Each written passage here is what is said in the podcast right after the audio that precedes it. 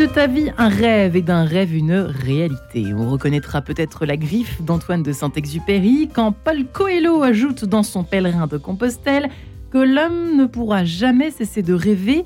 Le rêve, dit-il, est la nourriture de l'âme, comme les aliments sont la nourriture du corps. Sauf que, sauf que, très souvent, affirme encore l'écrivain, au cours de notre existence, nous voyons nos rêves déçus et nos désirs frustrés.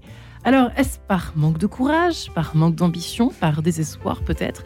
Peut-on suivre ses rêves en pleine crise? Eh bien, c'est tout simplement la question que je vous propose de nous poser tous ensemble ce matin dans cette émission en quête de sens.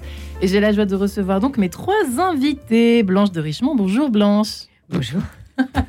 vous êtes à droite, je vous croyais à gauche. Essayiste, écrivain, voyageur. C'est pour ça que je vous ai fait plaisir en citant un peu Paul Coelho. Bon, bref. Euh, auteur d'Allez Courage. Allez Courage, petit traité de l'ardeur aux presses de la cité. Euh, c'est vrai que ça fait du bien euh, de lire des, des, ouvrages comme les vôtres. Mesdames et messieurs. Anne Ducrot. Bonjour Anne. Bonjour. Vous aussi, vous, vous êtes venue avec un petit bébé. Euh, allez, non pas allez courage, mais histoire de la joie, petit plaisir et grand bonheur à retrouver d'urgence euh, chez Grund. Je sais qu'on en a besoin en ce moment de ces petites et grandes joies. Et souvent, vous le dites euh, dès l'introduction de votre livre, et eh bien souvent on les oublie. On oublie en fait qu'il y a juste là devant nous, juste des, raisons de se réjouir en fait de la vie telle qu'elle est. Bah, écoutez, la, la, vibration c'est une joie. Donc non, la joie est une vibration. la joie est une vibration. Donc, euh, qu'on la sente ou qu'on la sente pas, ça vibre. Elle n'est pas forcément visible, mais elle est là. C'est ça que vous voulez dire. Visible au sens euh, bien bah, terre à terre, quoi. C'est nous qui sommes absents, c'est pas elle. Ouais, c'est ça. On s'absente, on se distancie de la réalité. On le dit souvent. Serge préfère enfin en ligne avec nous. Bonjour Serge. Bonjour madame. Eh bien, ravi de vous entendre, vous qui êtes en Belgique en ce moment. Euh, non, en fait, je suis dans le Var. Ah, bah écoutez. un très beau département. Nobody's Perfect, quand même. Chargé de cours dans l'enseignement universitaire que vous êtes, administrateur d'entreprise, d'organisation. Enfin, vous avez mille vies à votre actif et vous avez finalement euh, compilé votre, euh, un peu votre parcours et puis finalement votre école de vie, la voie du bonheur. Mille et une vie, une méthode inédite pour prendre son destin en main chez Mango Édition. Alors vous, s'il fallait vous poser la question, Serge, peut-on euh, encore suivre ses rêves en pleine crise? J'imagine que ce serait oui, oui, oui et triplement oui. Ah oui, ça certainement, c'est vraiment mon modèle de vie. Si vous voulez, pour moi, c'était vraiment suivre mes rêves et toujours, même malgré toutes les crises qu'on pouvait rencontrer. Alors, nos deux invités ici présentes, Blanche de Richemont, Anne Ducrot. Euh, Blanche de Richemont, c'est vrai que le mot courage, on a consacré une émission malheureusement en votre absence, mais euh, on peut en faire mille des émissions sur le courage aujourd'hui, tellement ce mot est inexistant ou, nous fait peur ou on n'aime pas trop dire. Euh, déjà, quand on souhaite à quelqu'un, vous le dites ça, mais moi je déteste, mes amis le savent, que j'ai horreur qu'on me dise bon courage. Ce, ce mot m'exaspère. C'est absolument terrifiant de dire bon courage ça fait vraiment, euh, je sais pas, poussif, quoi. L'autre jour, même en sortant de l'ascenseur, quelqu'un m'a dit Bon courage, madame. Je me suis dit Mais zut, est-ce que j'ai une tête de déterré aujourd'hui? Est-ce que j'ai l'air désespéré Et maintenant, même quand vous sortez d'un magasin, les gens vous disent Au revoir, bon courage. Oui, comme ça. si c'était normal. Donc finalement, c'est pas vrai que le mot courage est absent de notre société, il est omniprésent. Alors pour vivre ses rêves là-dedans, bonjour.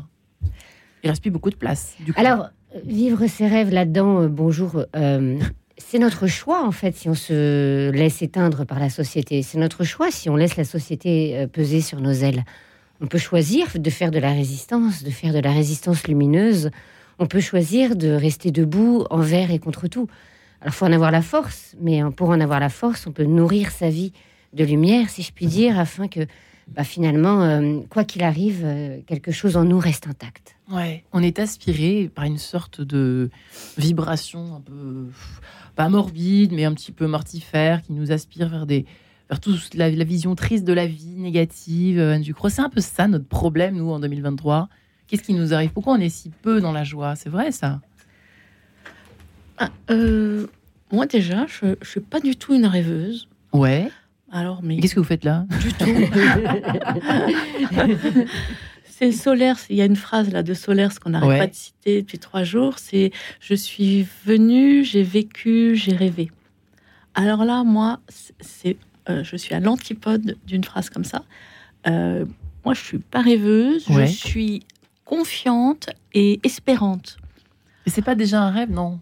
Ça? Bah non. Et puis, enfin, je veux dire, pour la joie, ça suffit. Enfin, ça suffit pas tous les jours d'ailleurs. C'est juste. Non, mais c'est vrai. Donc, euh, oui, la société, en fait, la société, moi, je pense que, malheureusement ou heureusement, on mûrit avec elle. Euh, quand il y a eu la, guerre en Syrie, ça nous paraissait hyper loin. Et aujourd'hui, la guerre en, Ukraine, et on se rend compte que l'humain, il est tout près.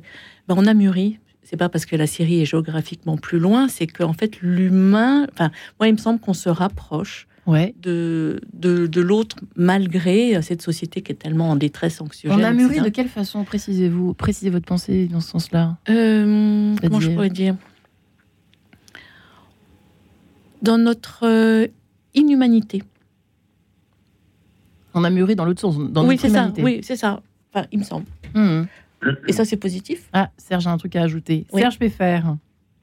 Effectivement, pas facile de rêver dans ce monde de, brut, dit-on, où on nous souhaite bon courage euh, en sortant des magasins ou de l'ascenseur Oui, mais je crois que c'est une question d'état d'esprit aussi. En fait, si vous voulez, moi, c'est un peu mon modèle, comme j'expliquais là tout à l'heure. À 17 ans, j'étais dans un bureau de poste et je voyais l'ambiance très triste, et puis je voyais les gens en train de, d'affranchir des timbres avec eux leurs appareils. Et puis je dis non, ça c'est pas possible, ça ça va pas être ma vie. Moi je veux absolument être heureux et en plus de ça, je veux faire un job qui change tout le temps parce que vivre, vivre une fois et travailler tout le même, dans, toujours dans le même job, moi ça, ça, ça n'allait pas pour moi. Et donc voilà mon rêve et je suis parti de là et j'ai dit maintenant je vais faire le maximum de jobs dans ma vie. J'ai fait à peu près 30 métiers différents, 80 fonctions et j'ai vraiment brossé le maximum. J'ai été en fait entrepreneur, j'étais professeur à l'université, manager, magistrat, banquier, j'étais mannequin, j'étais chauffeur de taxi. J'ai fait vraiment plein de jobs et moi je suis très heureux. Et pourquoi j'ai fait ça? Parce qu'au départ, à 17 ans, j'ai eu un rêve. Et ce rêve a dit, c'est ça que tu dois faire, voilà, c'est là que tu vas avoir une quête, que le sens de ta vie, c'est ça. Et donc, je suis parti là-dessus.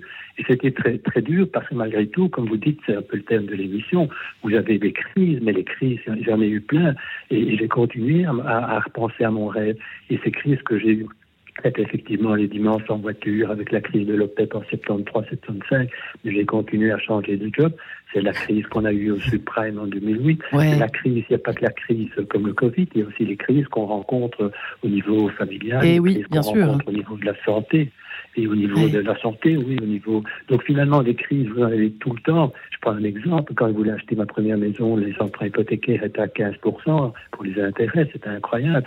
Mais j'ai continué à travers tout. Et donc, si vous voulez, je, je pense que c'est un modèle de vie que je me suis proposé et qui est venu comme ça aussi, peut-être, je ne sais pas comment ça se fait, mais donc je me suis dit, même les crises, eh bien, on passe à travers quand on veut, et c'est une question de... J'ai quelques solutions pour ça, nous, on peut en reparler. Euh, il y, a, y, a, une certaine... Euh, il faut s'aider aussi pour y arriver. Euh, mais seulement, c'était vraiment mon modèle. Et moi, j'en suis très heureux et très content. Et je, je peux répondre justement à votre question. Est-ce qu'on peut suivre ses rêves en pleine crise? À 100%, je dis oui. C'est pas facile, hein, mais je dis oui. Est-ce que c'est pas une question Alors, c'est une question de quoi? En fait, c'est au cœur de notre question, finalement. Euh, peut-on encore suivre ses rêves en pleine crise? Parce que on voit bien, on parle des. Alors, je parle de. C'est très journalistique ce que je vais vous dire, mais c'est vrai qu'à coup de clichés, on dit que les jeunes n'ont plus d'ambition, qu'ils préfèrent rester dans leur canapé plutôt que de chercher un job qui a du boulot, attire l'arigot, euh, qu'on supporte plus la pénibilité, qu'on ne supporte plus la répétition, comme supportait un peu la répétition de Serge Peffer il y a quelques années, etc. Euh, on ne sait pas d'où vient précisément finalement euh, euh, le mal, mais en tout cas, s'il y en a un, j'en sais, sais, rien, peut-être que c'est une évolution aussi, peut-être que les, êtres humains vont complètement se transformer, n'auront plus besoin de travailler pour s'épanouir, je n'en sais rien. mais qu'est-ce que c'est une question de quoi Blanche de Richemont, c'est une question de tempérament, ce rapport à la vie. Vous, vous avez l'air de, vous cogner à la vie, comme disait l'autre, d'une façon un peu combattante. Quoi. Vous êtes une aventurière, vous êtes euh, vous n'avez pas peur des mots, euh, vous n'avez pas peur du silence, du désert, euh, vous n'avez pas peur de tout ça, ni du courage. Donc, évidemment, ça paraît presque, entre guillemets, facile. Mais d'ailleurs, dans les, entretiens que vous menez pour ce livre, c'est vrai que c'est des métiers un peu extraordinaires, chirurgien, pompier, etc. C'est des... bon, bah, tout le monde ne peut pas être pompier, chirurgien ou, ou militaire ou aventurier. Alors, j'ai l'impression que le plus grand rêve, c'est le regard qu'on porte sur le monde. Euh, ça n'a rien à voir avec ce qu'on fait. C'est mettre l'extraordinaire dans l'ordinaire. J'ai rencontré des, religieuses qui m'ont dit quelque chose qui a été assez puissant pour moi. Elles ont dit, on a découvert, c'est l'une d'elles qui disait, voilà, je suis rentrée dans ce monastère et je savais que je ne le quitterais jamais de ma vie. Et elle a dit au début, moi j'étais une fille de la ville, l'austérité de l'hiver en pleine campagne. Et j'ai appris au fur et à mesure des années la puissance de l'approfondissement, la puissance du regard qui change sur la vie. J'ai découvert à travers l'hiver aussi tout ce qui mûrit dans l'invisible. J'ai compris le langage de la terre. Et j'ai compris, moi, en l'écoutant, à quel point finalement euh, qu'on pouvait réaliser tous nos rêves, mais mais si en soi, il n'y a pas un regard qui change, une façon d'être au monde qui change, un regard qui sait s'émerveiller, qui sait approfondir, euh, qui sait se renouveler, qui sait se mm. ressourcer, repartir de zéro, et repartir de zéro tous les jours, être chaque matin le nouveau-né de l'aube, alors ça, ça demande du courage. Mm. Et j'ai compris en parlant avec ces femmes que finalement, euh, et ça a été un peu ma, prise de conscience, parce que moi, évidemment, j'étais tout le temps sur les routes, tout le temps en voyage, et et Anne, ici présente, est une amie très chère à mon cœur. On parlait tout à l'heure avant, avant l'émission. C'était pas prévu, hein, je et, et, oui, c'est un hasard, mais moi, je ne crois pas au hasard. Et, je lui ai raconté un, de mes prochains rêves, justement, tout à l'heure, et on parlait toutes les deux de ça. Et je me suis, et, j'ai pris conscience que je pouvais partir au bout du monde, mais, mais si mon regard ne changeait pas, ça sert à rien, en fait. Donc, euh, moi, je me suis beaucoup, comme vous dites, cognée à la vie. J'ai tout essayé mais on en parlait toutes les deux. Ce qui est important à travers ce tout essayer, c'est les purs. Comment on s'épure de l'intérieur, comment on devient un petit peu comme un, cristal qu'on essaye de, voilà d'épurer, d'épurer. Ou comme euh, à l'image de Baudelaire qui dit Tu m'as donné ta boue et j'en ai fait de l'or. Comment est-ce que par cette alchimie intérieure, on peut peut-être vivre cette transformation alors pour moi, il est là le plus grand rêve, arriver à trouver la paix au cœur du monde, euh, quoi qu'il arrive, même si rien ne bouge, même si rien ne change, même dans l'immobile et même dans les nuits noires. Parce qu'on croit à quoi à ce moment-là, Anne Ducrot? À ce moment-là, même dans les nuits noires, c'est vrai que vous disiez, la joie parfois ne suffit pas. Je me fais l'avocat du triste aujourd'hui, mais il faut bien. Ah. Et du désespéré. Dans le noir, moi, j'attends. Vous attendez, vous? Oui. D'accord. Que ça passe, comme on dit. Non, pas que ça passe. Ah non, non, non, pas que ça passe. Euh, dans l'immobilité, je pense que l'immobilité, euh, c'est tout sauf stérile. Et euh, en fait, j'ai l'impression d'agir. Alors, bon. oui, c'est ça. J'agis en, en, essayant de. Je pense qu'on a deux ennemis qui sont la peur et l'analyse. Hmm. Ça, c'est intéressant, la peur et l'analyse. Et moi, je, je tombe à pieds joints dans les deux. Bah écoutez, j'ai envie de vous dire moi aussi. Voilà. Et attendre euh, dans le noir, c'est euh, précisément lutter contre euh, ma peur, la regarder dans les yeux. Et il faut la regarder dans les yeux, la peur. Bah, on n'a qu'une vie si on la regarde faut pas, la en face. Hmm. C'est pas la peine d'être venu. Enfin, oui, donc regarder la peur en face, dans le noir, et puis et ne pas analyser, vous disiez. Oui, pas analyser, parce que moi j'ai toujours, euh, toujours remarqué dans la vie que quand il m'arrivait euh, des, des galères, si je ne m'en mêle pas et que je laisse la vie faire ce qu'elle a envie de faire, euh, on a tout le temps des, des, des sorties. J'aurais jamais eu l'idée toute seule de se laisser faire. Donc, si j'analyse, je vais trouver des solutions. En ce moment, c'est mon grand truc. J'en ai marre des gens qui sont tout le temps en train de chercher des solutions. Ouais, c'est pénible. Mais ça, c'est ouais, vrai que c'est peut-être. Je sais pas si c'est sociétal, si c'est un tempérament, je, je sais pas, mais c'est vrai que moi je suis comme ça Vous cherchez des solutions mais c'est terrible. Mais c'est un vélo qui m'empêche de dormir la nuit, cher ami. Ah, oui. Enfin bref, Blanche de Richemont, pas du tout.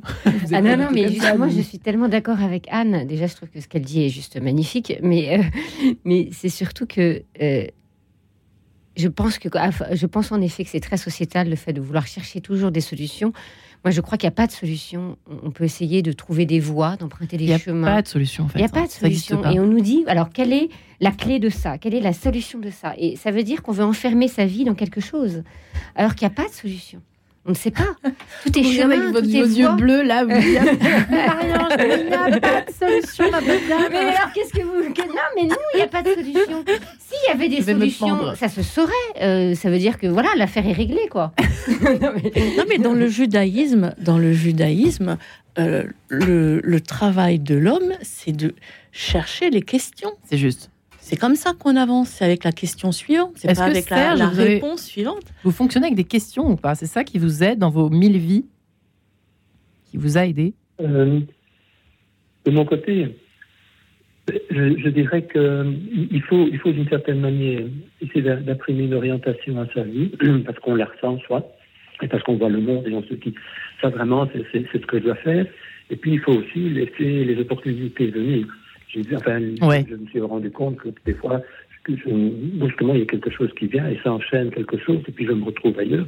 Et finalement, je me dis, tiens, c'est pas tellement loin de ce que je voulais, et finalement, c'est très beau. Donc, c'est, par contre, ce que je pense qui est difficile, c'est que tout le monde a des rêves, hein, c'est clair. Tout le monde a des rêves, et en général, les rêves, ça représente ce qu'on a envie de faire et qu'on ne sait pas faire. C'est mon hmm. avis. Mais bon, ces rêves, le problème, c'est de pouvoir les concrétiser. Est-ce qu'on doit les concrétiser ou pas? Question. Moi, je pense qu'il y a deux éléments qui freinent le, rêve, le, fait de ne pas pouvoir les concrétiser. C'est d'une part le fait que pour pouvoir pour les réaliser, il faut mettre dans son inconscient le fait qu'on a envie de faire ça, que c'est ça son sens de la vie, et on met dans l'inconscient, et à terme, on va arriver à le faire parce qu'on sait que si euh, tout ce qu'on met dans son inconscient, mais ça finit par arriver. C'est une chose qui est éprouvée. Et la deuxième chose, c'est nos croyances, c'est qu'on est fort limité en croyances et que souvent, quand on est enfant et qu'on a dit non, tu n'es pas compétent, tu ne sais pas faire ça, l'enfant se dit, oula, moi je suis incompétent, et après dans la vie, il a la croyance qu'il est incompétent. Et si on peut travailler ces croyances, et ça c'est beaucoup en, technico, en, en technique comportementale, on peut diminuer toutes ces croyances qui nous bloquent et qui nous empêchent d'être nous-mêmes. Et je crois que ça, c'est un élément fondamental à pouvoir travailler dans la vie. Ça, peut nous aider énormément. Les fameux freins. Eh bien, merci. Vous êtes un peu notre, notre psy maison du jour, ça je peux faire. Blanche de Richemoine du Gros. On se retrouve tous les trois juste après la page en couleur. À tout de suite.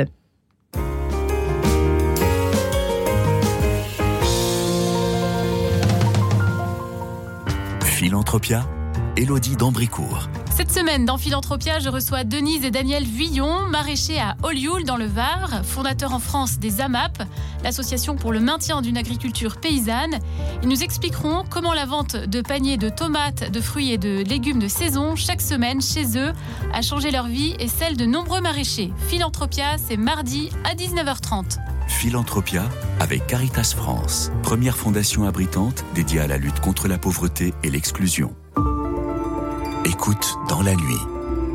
Louis Auxil Maillard. Qu'attendez-vous des évêques dans leur manière d'être ou dans leur manière d'agir? C'est la question qui vous est posée ce soir et monseigneur Guillaume de Lille, évêque auxiliaire de Meaux, sera là pour vous écouter et vous répondre. Écoute dans la nuit, c'est ce soir à 22h.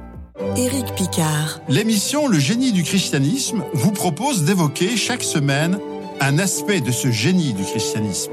Religion de l'incarnation qui nous offre une civilisation marqué par la recherche et la conquête du vrai, du beau et du bien, et ce dans tous les domaines, culturels, artistiques, philosophiques, social, économiques et politiques, et bien sûr religieux.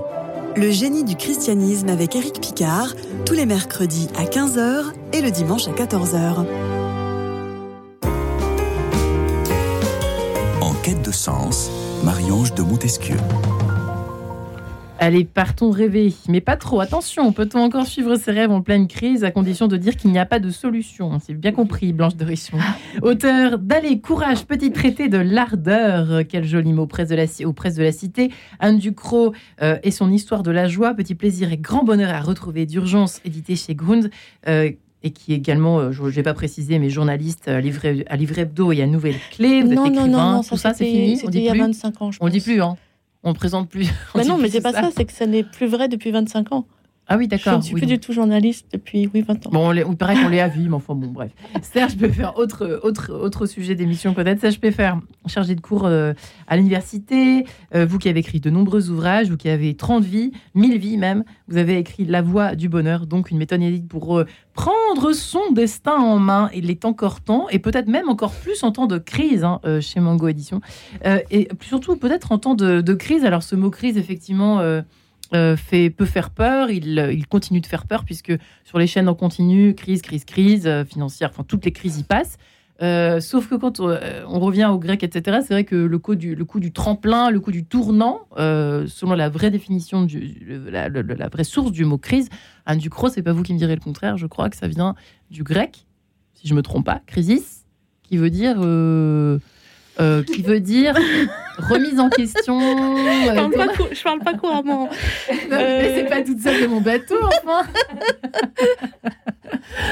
je suis très déçue. C'est vrai que ce mot, c'est vrai, il a une connotation très, très, très négative. Et pourtant, là aussi, Blanche Richemont, c'est toute une vision des choses, finalement. Là encore, hein, il faut passer le guet, quoi. Une rivière, on peut effectivement euh, tomber dedans, mais on peut aussi se dire, ah bah tiens, si je la traversais, quoi. Alors, pour moi, la crise sert à réaliser ses rêves. C'est-à-dire ah tiens, vous allez loin. Ah, ouais. ah oui, tout simplement. Pourquoi Toujours sans solution. Mais euh, c'est-à-dire que c'est justement euh, quand tout fout le camp, quand, on perd tout, quand on ne sait plus, quand on perd, euh, quand on perd le sens, que on, peut, on peut aller chercher un sens encore plus profond, le seul qui nous tient en vie finalement.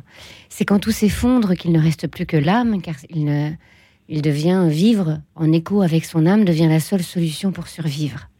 Hmm. Euh, j'ai perdu mon petit frère euh, quand il avait 15 ans, j'avais 21 ans, et, euh, j'avais.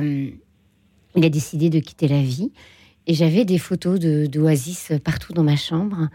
Et un mois après sa mort, eh bien, je suis partie dans le désert. Au lieu de rêver du désert, j'ai décidé de d'y aller parce que finalement, il ne me restait plus que ça. C'est-à-dire que quand il n'y a plus aucune parole qui tient debout, quand tout ce qu'on nous dit est vain, quand il reste plus rien, quand tout est laminé, eh bien, on se dit maintenant, pourquoi je me sens fait? Il n'y a plus que ça, en fait. Voilà, il n'y a plus que ça. Et donc, pour moi, euh, tout ce qu'on perd, tout ce qui nous ébranle, tout ce qui nous euh, euh, désespère, toute la vanité, parce que la vanité et l'absurde de l'existence, c'est peut-être une des plus grandes douleurs de, l'être humain. Ça fait partie, avec euh, la solitude et la peur de la mort, des grandes douleurs, selon Durkheim, de l'être humain. Donc la vanité, le sens de l'absurde, cherche à euh, nous pousse à aller chercher qu'est-ce qui finalement va nous tenir debout. Pourquoi? Quel est le seul truc? Le seul rêve, la seule étoile, la seule petite étincelle. Hmm. Voilà. Ouais. Anne Ducrot et Serge Peffer. Anne Ducrot, c'est vrai ça ou pas? Vous êtes d'accord avec cette vision des choses Est-ce qu'on est tous capables de dire ce que dit Blanche? Je n'en sais rien. Je suis presque toujours d'accord avec Blanche. presque. Oui, parce que ça doit bien arriver. Voilà. je crois pas au total, mais euh, moi, je, la, crise, est euh, un super tremplin et c'est encore plus révélateur de. Moi, il me semble, pour reprendre euh, l'image de Blanche du désert, ouais. quand on quand on quitte euh, l'Égypte pour aller dans le désert, on va vers la terre promise, la terre des promesses. On peut appeler ça rêve si on veut. Moi, je préfère appeler ça la terre des promesses. Mais je veux dire, je n'atteindrai pas la terre promise sans passer par le désert parce que c'est la route. Ouais. Et ensuite, sur cette route, pour reprendre encore ce que dit Blanche, euh, on s'arrête à des oasis pour reprendre un peu des forces. Et il y a un monde fou. Parce qu'en fait, on se rend compte que le désert, on est hyper nombreux à le traverser. Sauf qu'on se voit pas quand on y est, mais on se voit ben, quand on est dans l'oasis. Ben voilà, et dans l'oasis. Et alors ensuite, euh, l'oasis, c'est fait pourquoi ben, On reprend des forces, mais on n'est pas là pour euh, se tourner les pouces dans une oasis. On est là pour prendre des forces et repartir. Donc euh, le désert, c'est un peu un chemin permanent et je me repose et je vois du monde et on est nombreux et on échange parce que nos épreuves sont différentes, nos forces sont différentes. Donc on échange on est arrivé à l'oasis, et puis après on repart. C'est le, désert, c'est un chemin, euh, c'est un chemin de maturité euh, permanent. Ça fait penser un peu, en moindre mesure, au chemin de Saint-Jacques, quand on se retrouve effectivement sur les points d'eau. Enfin bref, il peut y avoir des, choses qui se passent dans ces moments de ressourcement, en tous les sens du terme, effectivement, corporel et puis spirituel, et puis euh, du côté du moral, du, je sais pas, enfin voilà. Bref, bon, dans l'aventure, c'est comme ça aussi, j'imagine. Euh, Blanche de Richemont. C'est oui, ça l'aventure. Mais l'aventure, c'est la vie en fait. La, plus grande aventure, c'est vivre. Vivre pleinement, vivre en adhésion avec soi-même, vivre, vivre avec un V majuscule. C'est dur, mais c'est beau. c'est ça? Il n'y a pas de solution. oui, c'est dur, mais c'est beau. Et puis, euh, Mais euh, en fait, vous comprenez, moi je pense que le problème, c'est qu'on est dans une société où on nous fait croire que la vie c'est facile. J'étais en train d'y penser, c'est amusant. et, et, en fait, non, c'est pas facile. Les, tribus les tribus primitives, ils pratiquaient l'épreuve initiatique, car ils apprenaient euh, avec justesse aux enfants, à, toutes les, aux enfants, que l'épreuve est une initiation. Donc, ils, leur psychique était construit comme ça. Ils devaient, à des âges différents, dans le désert, à 7 ans, ils doivent aller pour la première fois emmener les, moutons euh, au, pâturage seuls pendant deux jours. Euh, et comme ça, ils, se sont, ils ont montré ce dont ils étaient capables. Alors euh, oui, vous avez parlé d'être capable, de dire aux gens qui sont capables, mais oui, on est 100 fois plus capable qu'on l'imagine. On est toujours beaucoup plus capable. On se met nous-mêmes des limites, hmm. mais on est 100 fois plus capable qu'on imagine. L'homme n'est pas en sucre. Mais l'homme n'est pas en sucre. Et nous, on, fait, on veut toujours nous surprotéger. Mais non, on peut être fort. On a une puissance en nous qui est infinie. Et donc, en apprenant des preuves initiatiques, eh ben, on apprend à aventurer sa vie. Hmm. Alors, on n'a plus besoin forcément d'aller au bout du monde pour euh, s'éprouver. Euh, on apprend que chaque petite épreuve quotidienne peut être une initiation. Ouais, vous êtes d'accord, ça je peux faire. Finalement, l'épreuve du quotidien peut servir à se rendre compte que nous sommes en fait tous capables de rêver. Point d'interrogation. Oui, oui, certainement, c'est sûr. Ça, fait... Je suis tout à fait d'accord. Et je suis tout à fait d'accord aussi avec le fait qu'en pleine crise, on peut plus facilement réaliser ses rêves. Quand on regarde avec la crise du Covid, la plupart des gens ont quitté le milieu urbain pour aller dans le milieu rural. Quand on regarde les gens qui sont dans des entreprises en pleine crise et qui disent Moi, ça va plus ici, euh, je sens qu'il y a des problèmes, ils décident de devenir indépendants, ils passent le pas à ce moment-là en pleine crise. Moi, j'ai eu le cas aussi, à un moment donné, en Belgique, avec l'affaire du trou. Euh, le gouvernement a dit non, ça ne va pas, il faut restructurer tout l'État fédéral, les 120 000 fonctionnaires ne travaillent pas bien, et on a dit on va licencier tous les patrons et on va engager des nouveaux. Moi, c'était en pleine crise du gouvernement, mais aussi, moi, mon rêve était un jour de pouvoir prendre des responsabilités au niveau de l'État et de devenir top manager. Été passer les examens, j'ai réussi, j'ai pris la direction avec 4-5 personnes. On a retrié un tout nouvel État fédéral, on a tout retransformé, on avait de nouveaux objectifs, etc. Donc c'est vraiment un rêve que j'ai pu réaliser parce qu'il y avait une crise. Et donc moi je crois que euh, la crise est vraiment souvent un déclencheur pour beaucoup de gens parce que à ce moment-là vous êtes un peu déstabilisé, vous perdez vos repères, vous ne savez plus ce que vous devez faire et, ce que vous n'avez jamais osé faire, mais vous le faites parce que vous êtes obligé un peu, ou, mm. pas toujours obligé, mais parce que vous sentez l'opportunité. Donc je, crois que quand on dit est-ce qu'on peut suivre en pleine crise, je dis sûr, déjà je l'avais montré, c'était mon modèle déjà au début de, l'émission, mais je, confirme en fait ce que les autres participants disent également. Oui, euh, on va peut-être essayer de vous joindre à nouveau, Serge Peffer. Je, je soupçonne que vous nous parlez depuis votre casque. Euh, et ça s'entend, puisqu'il y a une espèce d'écran qui nous coupe un peu de vous. On va essayer peut-être de vous rappeler sur un autre euh, téléphone. On va voir si c'est possible avec ah, oui, okay. Guillaume mais ça, non, non, mais on entendait, mais vous savez, je, je deviens un peu, un peu obsessionnel avec la, qualité du son, parfois quand on n'a pas la chance de, de, pouvoir nous entendre sur toute l'émission 52 minutes avec un son correct. C'est vrai que c'est un peu dommage. Euh, donc on va essayer de vous joindre dans quelques instants, enfin de vous rattraper dans quelques instants, si je puis dire, avec un son de meilleure qualité. Euh, Blanche de Richemont, Anne Ducrot, effectivement, euh, donc la crise tremplin, c'est très bien, etc. Mais quand on a quand on compte, quand on, est-ce vous voyez, les, gens qui comptent les mauvaises nouvelles, en fait, pourquoi est-ce qu'on n'arrive pas à compter les bonnes nouvelles? C'est-à-dire à dire, comment est-ce que c'est quoi le mode opératoire pour commencer quand on l'initiation du découragé, quoi? Comment on rentre dans le camp des Blanches de Richemont et des Anne Ducrot? Comment on fait? C'est quoi la, la, la parce qu'attendre dans le noir, c'est très bien, mais, comment est-ce qu'on fait pour, euh, pour remettre à l'endroit, enfin, pour renverser complètement euh, l'échelle des valeurs positives de la vie, quoi? Enfin, un peu, ça fait un peu sucré ce que je raconte, mais vous voyez, c'est transformé parce que l'histoire de la joie, c'est quand même c'est aussi ça, c'est-à-dire euh, si vous l'écrivez, c'est qu'il y a un, un besoin, c'est que vous sentez quelque chose qui est à l'envers. Alors, la joie, c'est quelque chose que je trouve euh, éminemment intimidant. C'est vrai. Euh, voilà, moi, ça m'intimide beaucoup. Euh, en revanche, les joies, je sais ce que c'est. Hmm. Voilà. Les petites joies et les grandes, les petites joies, quoi, du quotidien? Ah, petite, le quotidien, il peut y avoir des joies absolument immenses. Ouais. Enfin, comme c'est dans le cœur que ça se passe, je veux dire, il y a des moments où ça s'élargit d'une façon incroyable pour un, un, petit truc. Donc, bon, petite joie. Donc, où je voulais C'est quoi les petites joies d'ailleurs pour vous? De faire du ski nautique, de faire la cuisine. Dans le désordre, j'adore. un truc qui n'a rien à voir. Bah, bah, des petits... cuisine, euh, ben... ce qu'on fait tous les jours, quoi. Plutôt ski nautique pour moi, personnellement. Tu es plutôt ski nautique ouais, plutôt tous les jours, plus tous les de ski nautique au réveil. au réveil. Dès le matin. Je m'attendais à tout sauf à cette réponse. Mais... non, mais par exemple, petite joie, c'est enfin, le fait d'être euh, d'être euh, ici ce matin. J'aime bien, je trouve qu'on passe un bon moment. C'est vrai, je suis d'accord. Pour ma part. Euh, des petites joies qu'on qu'il faut, il faut essayer effectivement. Parce que, alors pour les chrétiens, c'est peut-être peut-être un petit peu plus facile à la limite de les voir parce que on nous apprend que Dieu, euh, que, que, que, finalement le, le, but de toute espérance, eh bien c'est le bonheur éternel. Donc, euh, alors quand on y croit, c'est formidable.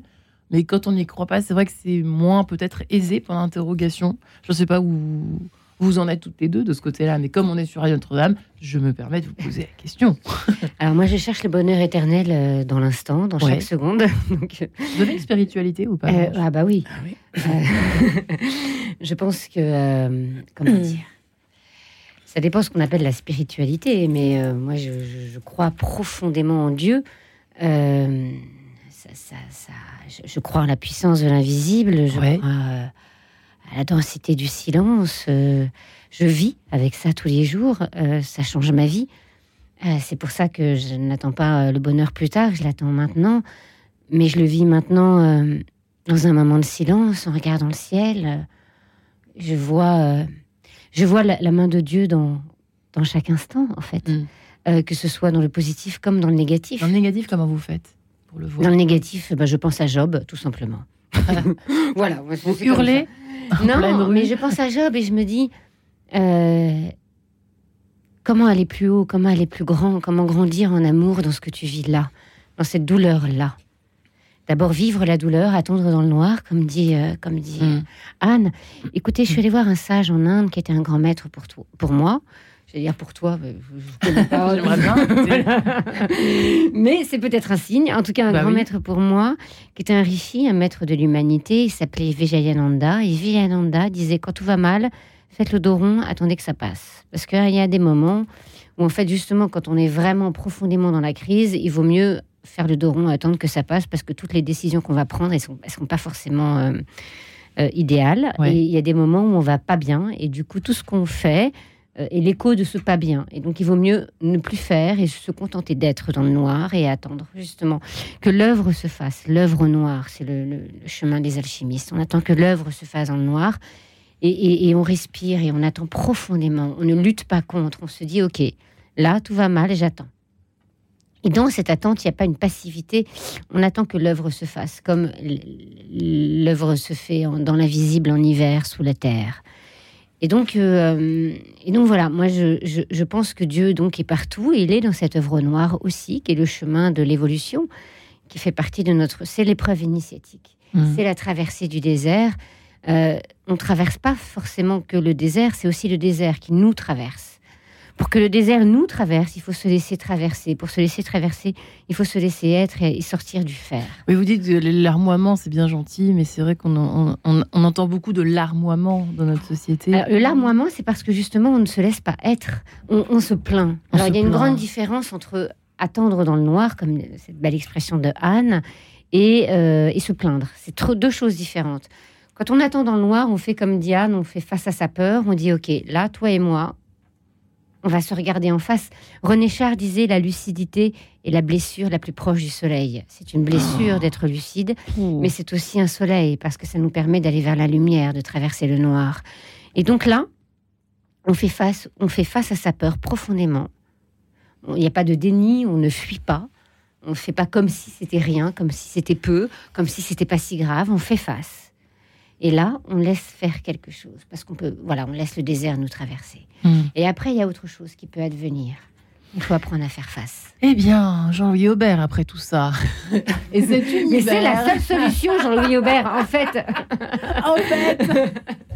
Merci Anne Ducrot, merci Blanche de Richemont, merci Serge Peffer. À tout de suite après cet univers. Radio Notre-Dame.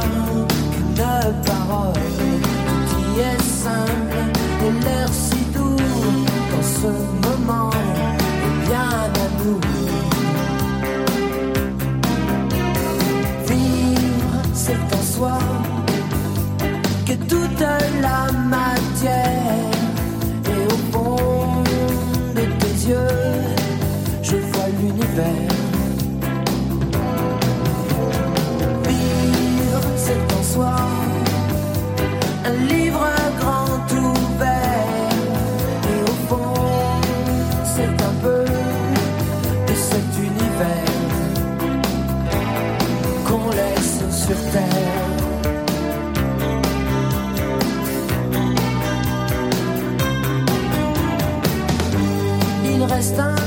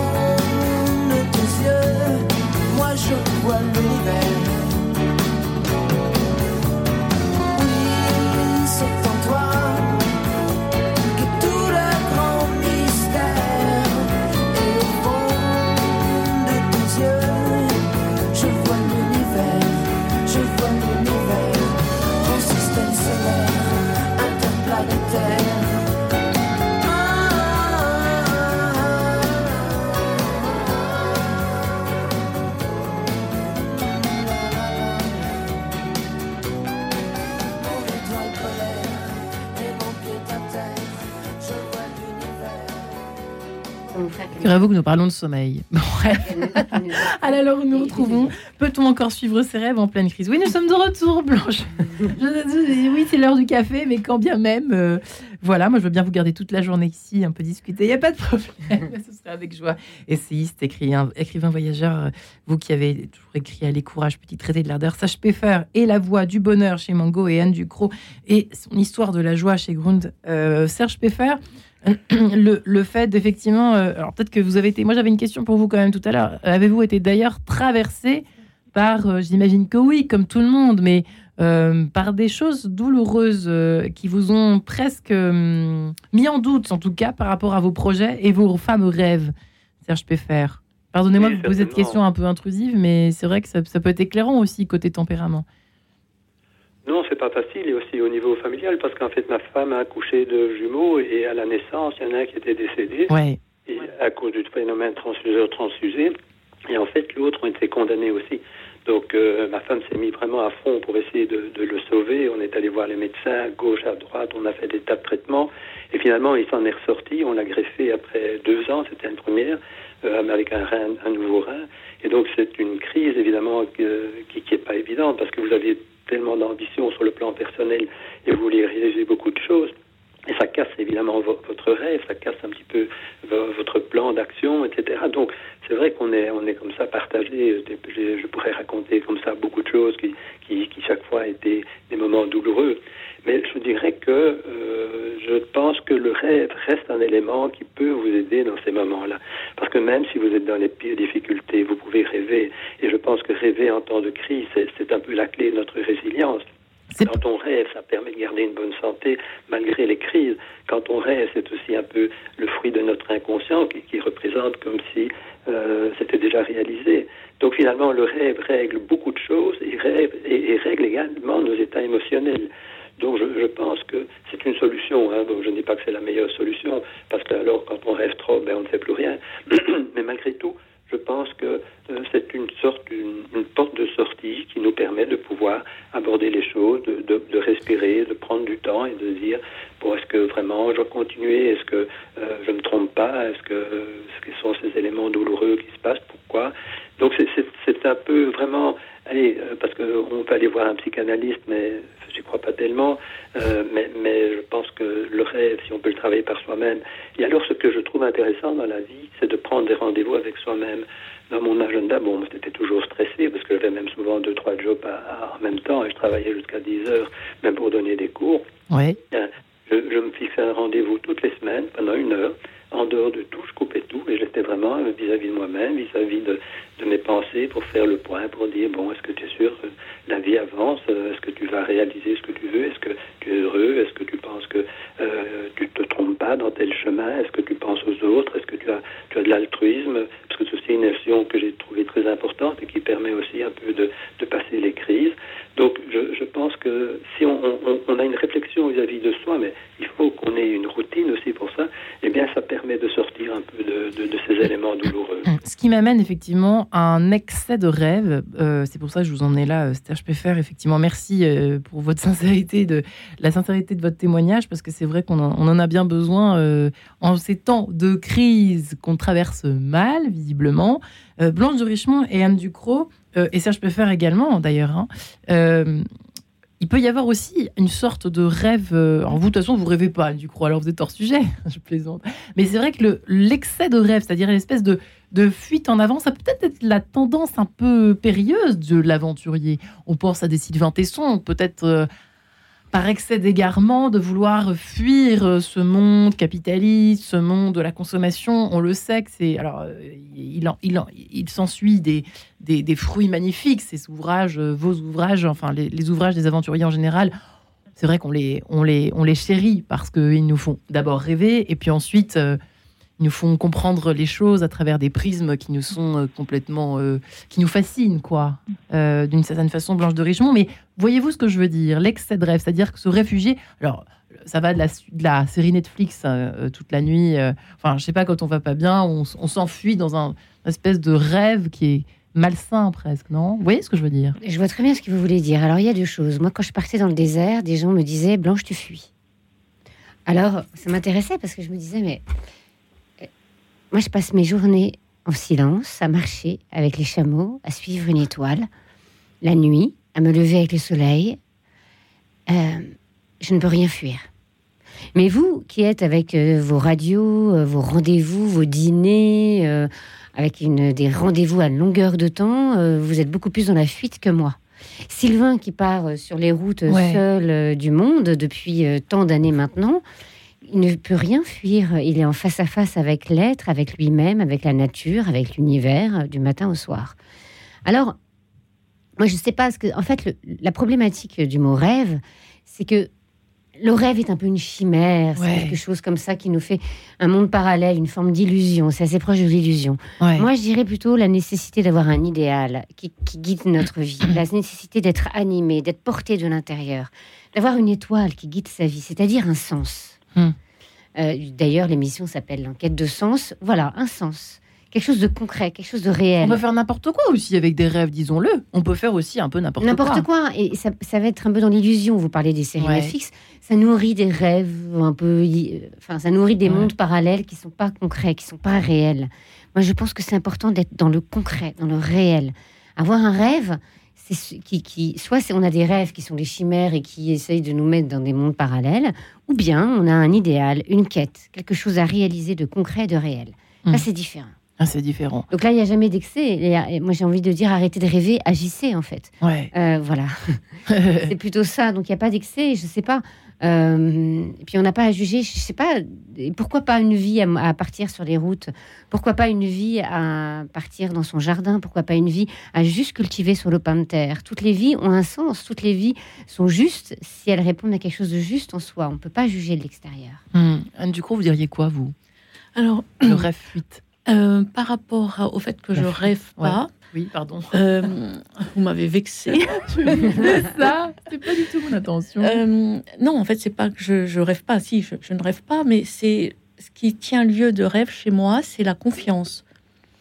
Donc, euh, c'est différent. Bon, après, en revenons-en au réel et au rêve, le rêve, il est censé être plus beau que la réalité. Alors ça, moi, euh, ça me convient pas parce que comme si, euh, comme si le rêve, il n'y avait pas de mur et comme si le réel, on était dans quatre murs. Bah, alors je sais pas, moi je traverse les murs. Euh, Faire du réel un rêve, c'est ça que ça veut dire finalement quand tous les écrivains non, disent mais Être confiant. Moi, je suis confiante. dans la bonté de la vie. Alors en ce moment, c'est moche, c'est clair, ça me déprime. Je vais pas faire bisounours, hmm. mais mais la bonté de la vie est agissante. Simplement, je ne sais pas lire. Ouais. Je ne sais pas lire. Intéressant, ça je peux faire. Mais je dirais Même question. Non, mais c'est par rapport au, euh, à l'idéal, en fait, dont on parlait. Moi, je suis entièrement d'accord. Et je suis d'accord aussi qu'il ne faut pas juger les gens en fonction de, de l'idéal qu'ils ont. Je prends ma fille, par exemple, elle a fait les mêmes études que moi à Solvay, et puis euh, elle a dit, je pars après quelques années d'avoir travaillé dans, dans, le privé, elle est partie avec sa famille faire le tour du monde, ils ont acheté un voilier, et ils sont partis. Bon, c'est formidable, moi je dis, c'est sensationnel. Donc les jeunes aujourd'hui, euh, ils ont une autre manière de, de voir les choses. Avant, c'était pas possible ou très difficile. Donc je crois que mais par contre, je, je vois quand je, je, suis avec mes étudiants, j'explique en stratégie d'entreprise, c'est différent qu'il faut une mission, une vision, des valeurs, mais finalement, je leur dis, vous savez, dans la vie, c'est la même chose pour vous. Je dis, vous devez avoir une mission. Vous devez vous dire, quelle est ma mission dans ma vie? Quelle est ma vision où je me trouverai dans 5 ou dans 10 ans? Quelles sont mes valeurs profondes, mes vraies valeurs? Est-ce que vous avez déjà réfléchi à ça? Et puis, est-ce que vous avez des avantages concurrentiels par rapport aux autres? Quel est votre bilan de compétences? Qui êtes-vous pour pouvoir aller dans la vie et faire des choses que vous avez envie de faire? Mais, je termine, attention, maintenant, il vous faut un planning. Il ne faut pas rêver non plus. Il vous faut un planning clair tous les jours, comment vous allez faire, tout ça. Et donc ça, je, je communique souvent ça avec mes étudiants. Alors ça les intéresse toujours énormément. Après, le cours, ils viennent me voir.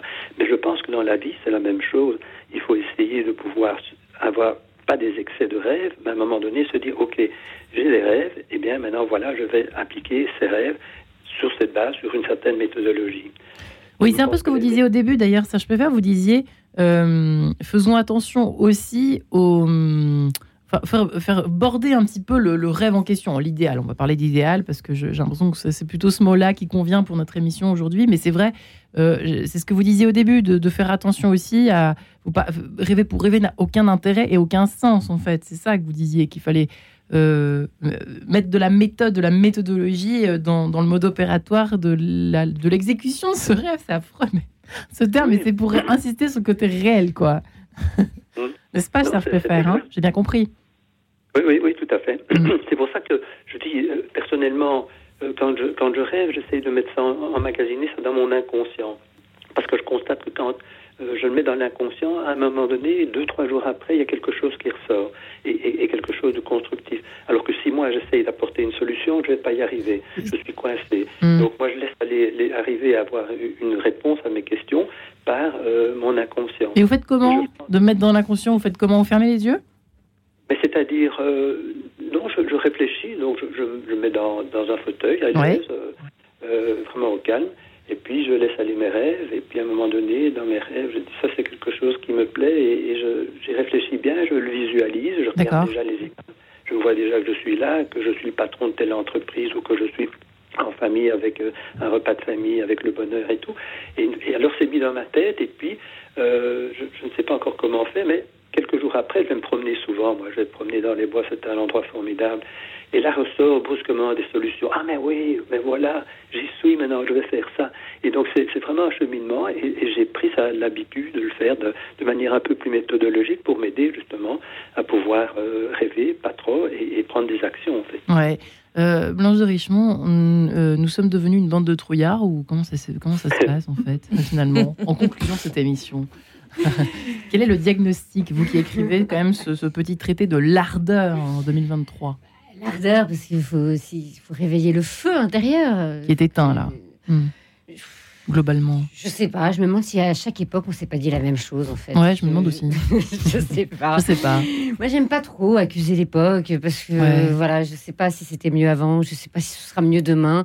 Euh, la seule chose qui m'intéresse, c'est euh, qu'est-ce que je fais moi, en fait? Voilà. Euh, au lieu d'accuser l'époque, au lieu d'accuser la société, et nous, qu'est-ce qu'on fait au quotidien pour réveiller la flamme, pour être inspirant, pour envoyer un peu de lumière autour de nous, pour être un peu comme un phare? Et vous vous ennuyez pas quand vous partez pas à l'aventure, du coup? Vous avez, vous avez besoin de ça ou pas? Mais justement, le désert m'a appris à L'aventure m'a appris, le silence m'a appris à ouvrir chaque jour mes volets comme si je partais en voyage. Euh, voilà. Donc, euh, quand on aventure sa vie, on ne s'ennuie jamais. Hmm. Chaque instant est un voyage, chaque instant est un sens, chaque instant peut être un moment d'émerveillement ou pas, mais euh, chaque instant peut faire sens. Regardez, voyez, en fait, depuis tout à l'heure, je, suis émerveillée, non seulement par votre présence à toutes les deux, mais aussi parce que euh, à tous les, oui, mais à tous les trois en fait, euh, même invisible. Bah oui, l'invisible. Euh, même invisible. eh bien, en fait, je viens de réaliser que Notre-Dame, j'entends Notre-Dame, Dame des apostrophes âme. Ah. Figurez-vous que j'avais jamais vu le mot âme dans Notre-Dame.